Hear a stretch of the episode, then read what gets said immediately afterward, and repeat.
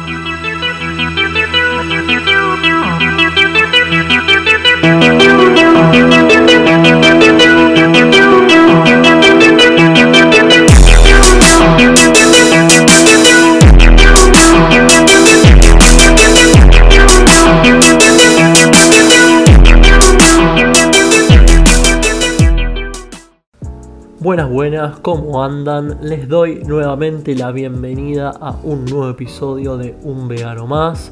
Yo soy Laucha, soy el host, el conductor, el presentador, el director en el camino de este podcast. Y bueno, hoy toca hablar de un tema que ya desde el 2021, si no me equivoco, 2022 quizás, está cada vez presente una de las cosas en las que, a mi parecer, luego de la pandemia no evolucionamos, que es la rural. ¿sí?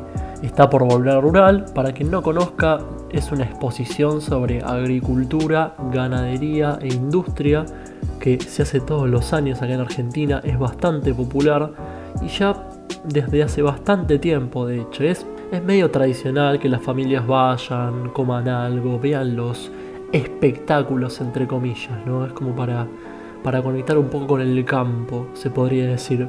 Ahora bien, ustedes estarán pensando, ¿no? Pero, che, es una simple exposición. ¿Cuál es el problema con la rural? ¿Por qué le estás dedicando un episodio? ¿Qué, en definitiva, qué tiene de malo esta exposición? Bueno, ustedes como ya saben y como ya lo dije en el anterior episodio, y esto ya de hecho es una regla, ni siquiera es una cuestión de opinión, los enunciados valorativos no son una cuestión de verdad o de falsedad, simplemente son subjetivos, para algunas personas pueden ser ciertos, para otras no, ambas tienen igual de razón, ¿sí? Bien.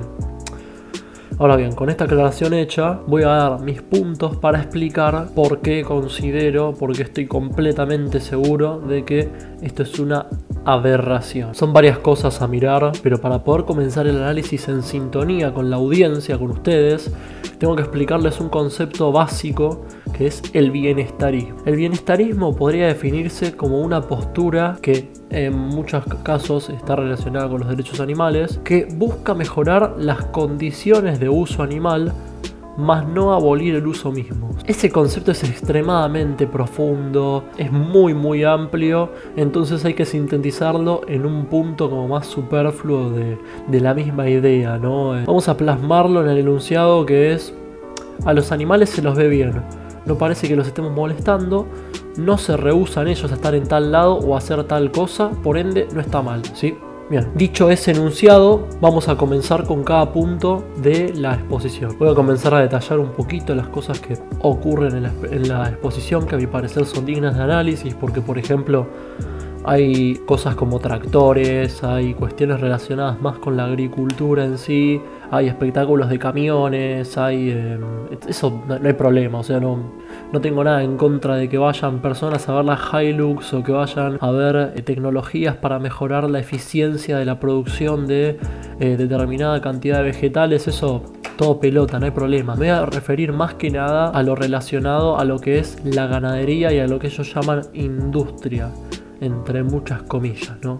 Bien, antes de nada quiero aclarar que yo sé que la exposición fue variando un poquito, aunque no parezca, desde los anteriores años, las anteriores ediciones. Así que vengo a aclarar que todo lo que voy a comentar son cosas que van a ocurrir en esta edición de acá que yo vi en el cronograma para que nadie les diga no, pero el chico este se basó en eh, cosas que ya no se hacen. No, no, no, no, no.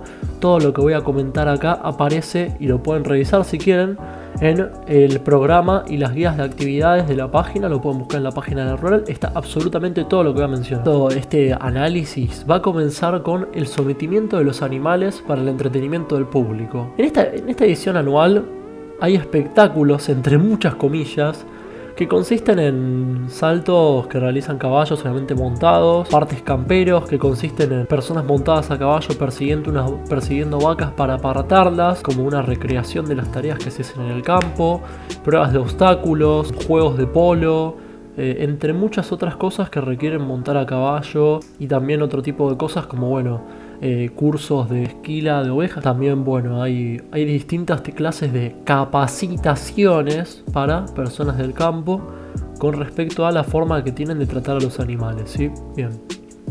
Pero no solamente es esto anteriormente mencionado, sino que también yo diría el mayor atractivo de la exposición es ir a los distintos pabellones que hay para ver los, los distintos animales, ¿no? Eh, por ejemplo, hay, bueno, ovejas, cerdos, cabras, aves, y distintos tipos de bovinos, ¿no? Muchísimas, muchísimas, muchísimas clases de vacas, dicho mal y pronto. Y acá es donde es clave el concepto de bienestarismo, porque si una persona no vegana va a la rural, va a ver todos los pabellones, va a ver todos los animales, va a ver todo el sometimiento, pero no va a haber ningún tipo de problema. La persona no, no va a notar nada extraño. ¿Por qué?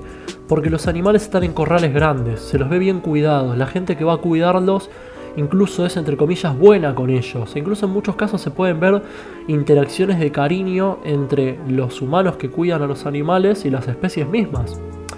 Es lo mismo que ocurre con los llamados espectáculos que se realizan con caballos y esos cursos que se realizan que anteriormente mencioné. Es más, yendo más profundamente, uno cuando va y habla con los expositores se nota que genuinamente aman a los animales, que realmente los quieren.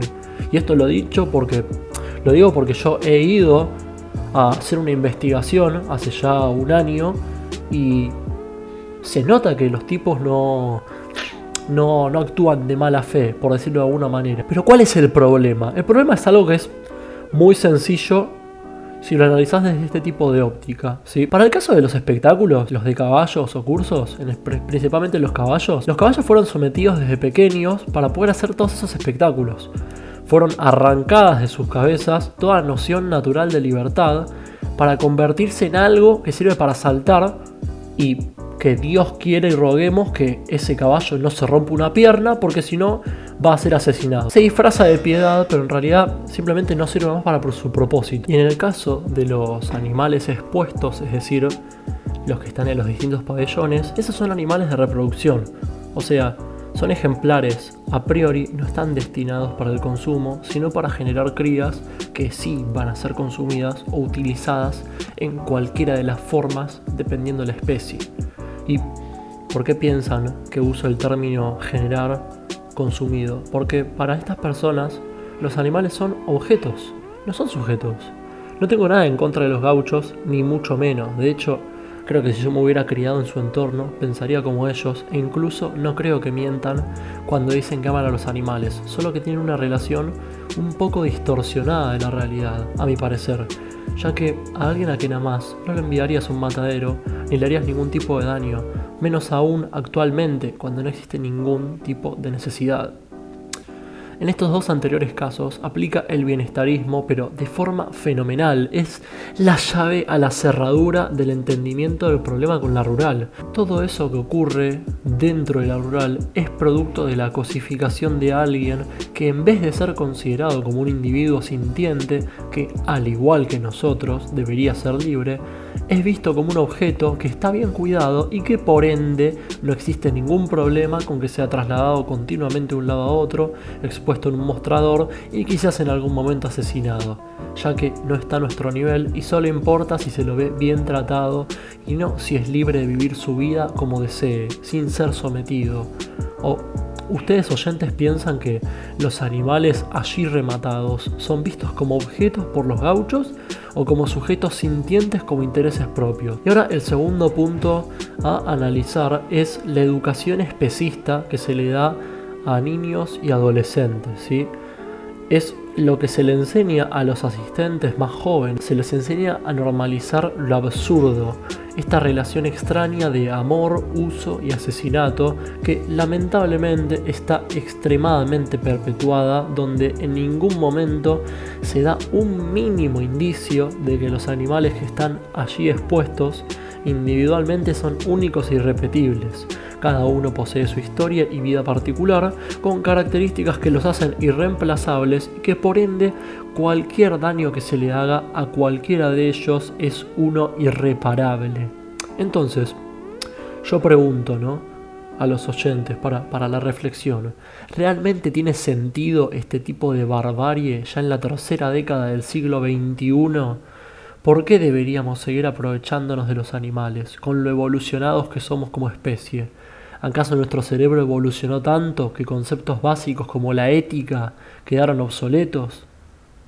Bueno, hasta acá el episodio, espero que les haya interesado, que los haya invitado al cuestionamiento. Como digo siempre, el objetivo de este podcast es replantearnos nuestra relación con las demás especies y que sea un cuestionamiento eh, mutuo, es decir, que no sea yo la persona que cuestiona al oyente, sino que también el oyente tenga la posibilidad de cuestionarme a mí en lo que yo digo, por ende cualquier opinión o lo que sea que quieras comunicarme referido a este episodio, me lo puedes enviar al Instagram que es arroba un vegano más podcast, ¿sí? Eh, finalmente también me gustaría decir o mejor dicho reiterar, que no tengo nada en contra de los gauchos, yo solo tengo el deber de comunicar lo que para mí es, es correcto y es importante que se sepa. Yo en la investigación que fui a hacer el año pasado, eh, los gauchos a pesar de todo siempre fueron amables conmigo porque bueno, me acerqué con respeto y, y, nada, no tuvieron problema en darme información porque ellos estaban convencidos genuinamente de que lo que hacían no era incorrecto, sino que bueno, que era algo distinto y que era una forma de relacionarse diferente y que nosotros éramos un poco extremistas. Pero bueno, a mi parecer, eh, bueno, no hace falta reiterar mi opinión, ya la dije acá. Pero bueno, espero que les haya gustado el episodio, que les haya servido. Y bueno, nos vemos en los próximos. Les mando un beso enorme. Hasta luego.